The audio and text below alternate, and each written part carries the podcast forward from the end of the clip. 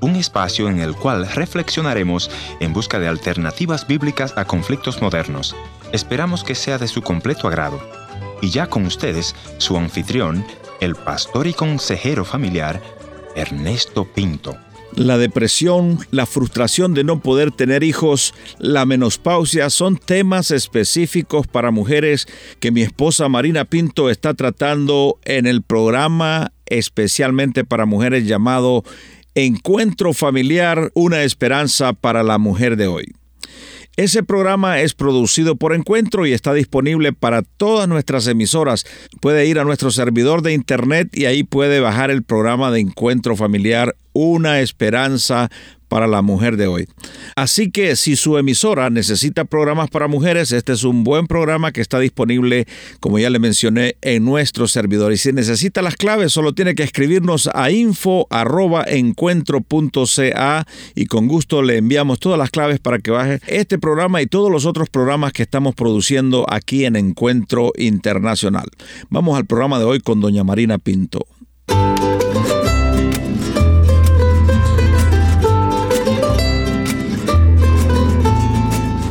Gracias por continuar en nuestra sintonía.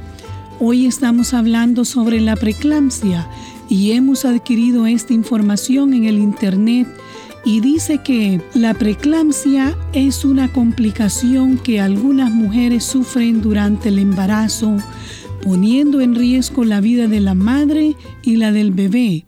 Y se dice que un 15% de mujeres embarazadas son afectadas por esta enfermedad. Hoy quiero agradecer a nuestra invitada, quien es madre de dos hijos, una hembra y un varón, y ella nos compartirá cómo su hijo le cambió su vida completamente. Quiero pedirle que ella se presente y nos comparta un poco. Escuchemos. Mi nombre es Sandra. Eh, tengo un hijo sordo, es mi hijo menor, mi hijo Edgar, que es el regalo de mi vida al inicio de, sus años no fue nada fácil. Mi hijo es un guerrero. Mi hijo nació pesando 2 libras 14 onzas con 6 meses de embarazo. Eh, fue un guerrero desde el inicio, sufrió eh, dos paros cardíacos, un derrame cerebral, mm. dos transfusiones de sangre, eh, que esto lo llevó a bajar a una libra 10 onzas de peso. Eh, todos los médicos me dijeron que el crecimiento, el desarrollo de Edgar iba a ser muy lento, pero eh, nunca me dijeron que Edgar podía ser sordo. Hmm. Entonces me di cuenta de la sordera de Edgar hasta los dos años, hmm. porque algo decía en mi corazón que, que algo no andaba bien con él. ¿Cuál fue la razón por la que su hijo nació con ese problema? Yo tuve preeclampsia, hmm. entonces por eso se vino el, el niño, ¿verdad? Entonces, de eso también sufrió dos paros cardíacos él.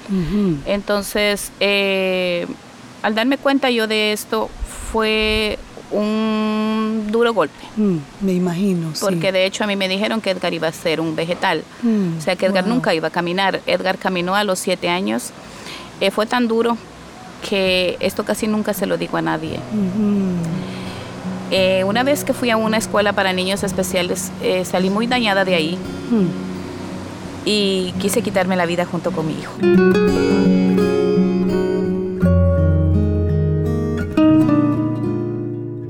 Cuando lo iba a hacer, iba a pasar la calle, Edgar me tocó mi cara y le vi su carita. Entonces le dije, hijo, de aquí en adelante voy a luchar por ti. Eh, le preguntaba mucho a Dios por qué me lo había dejado así, si yo le decía a él que me lo dejara sano mm. y si no se lo llevara con él.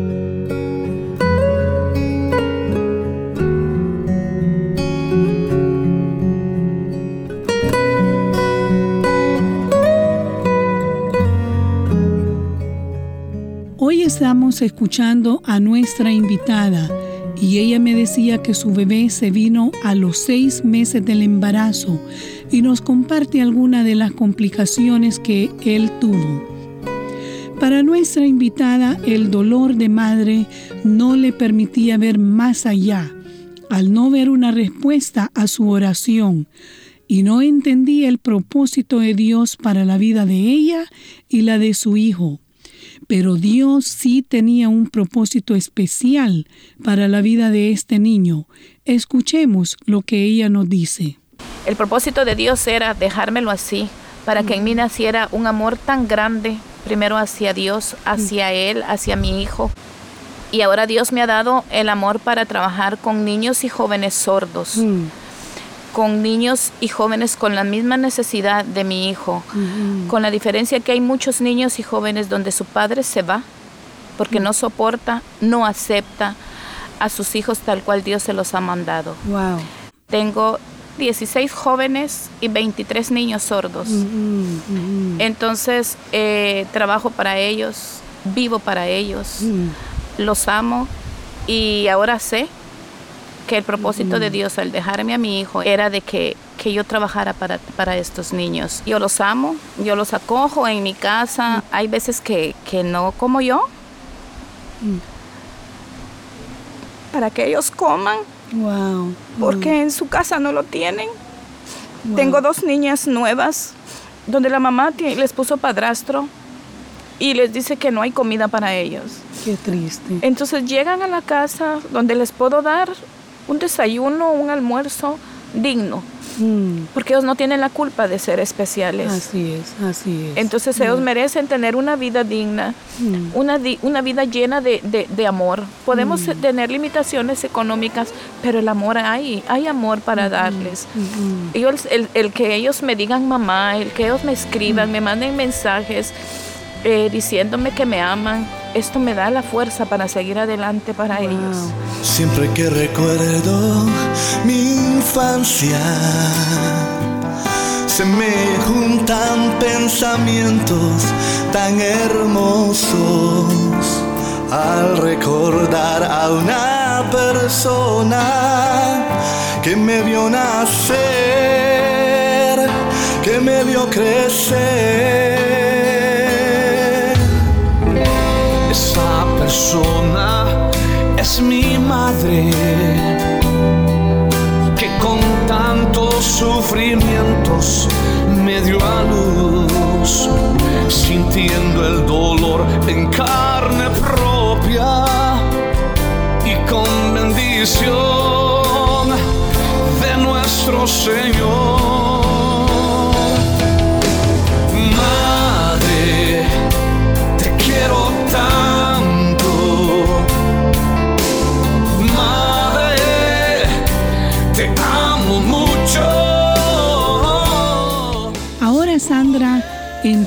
Que usted tiene una visión más grande para estos niños. Compártanos un poquito. Eh, la visión que yo tengo es tener una casa grande donde ellos puedan quedarse en realidad con su mamá Sandra, quien los ama, quien lucha por ellos, donde ellos puedan trabajar, porque trabajan muy lindo, donde ellos puedan demostrarle a la sociedad, a sus propias familias, Mm. que ellos son capaces de salir adelante, Mm.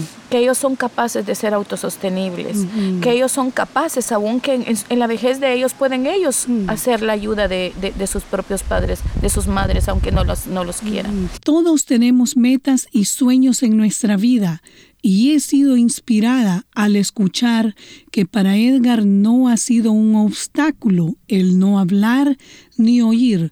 Compártanos cuáles son los sueños que él tiene. Él quiere ser un pastor de, de- de jóvenes y niños sordos. Mm. De hecho, él, él le está pidiendo al Señor 100 sordos. Le está ofreciendo al Señor que él va a trabajar para rescatar 100 sordos para Cristo. Conquiste mi corazón para vivir en integridad y he decidido ser un sermón en acción. Jesús me tocaste y me diste nueva visión. Soy de los que hacen que milagros sucedan. Me llenaste con un fuego que nada lo podrá apagar. Tu espíritu está sobre mí, me has ungido con tu poder. Una flecha que vuela alto, una señal profética. En este momento quiero agradecer a Sandra por abrir su corazón y admiro a Edgar por su amor y deseo de servir al Señor. Y quizá en este momento hay algunas madres que se han preguntado por qué el Señor les ha permitido que su hijo o su hija hayan nacido con algún impedimento físico y hasta han abandonado a sus hijos por la gran responsabilidad que han tenido que enfrentar. ¿Qué mensaje usted les enviaría? mi mensaje para ellos es de que, que los amen, mm-hmm. que luchen por ellos. Mm. Si Dios nos dio un ángel, que lo cuidemos mm. tal cual ellos se merecen. Que no todos tenemos el privilegio de tener un ángel con nosotros. Mm. No, yo me siento honrada me siento bendecida. Alabo y bendigo el nombre del Señor por haberme dado un hijo especial, mm. un hijo que transformó nuestras vidas, un hijo que es nuestro motor, es el motor de mi vida. Él me levanto cada día y él me dice buenos días, mami, con el lenguaje de señas y me dice cómo amaneciste, me dice te amo, me dice que, que, me agradece porque yo lo he guiado para la gloria y honra de Dios en el mejor camino que es el camino de Él. Entonces me siento muy orgullosa. Y, y sé que ellos pueden sentirse orgullosos también de sus hijos.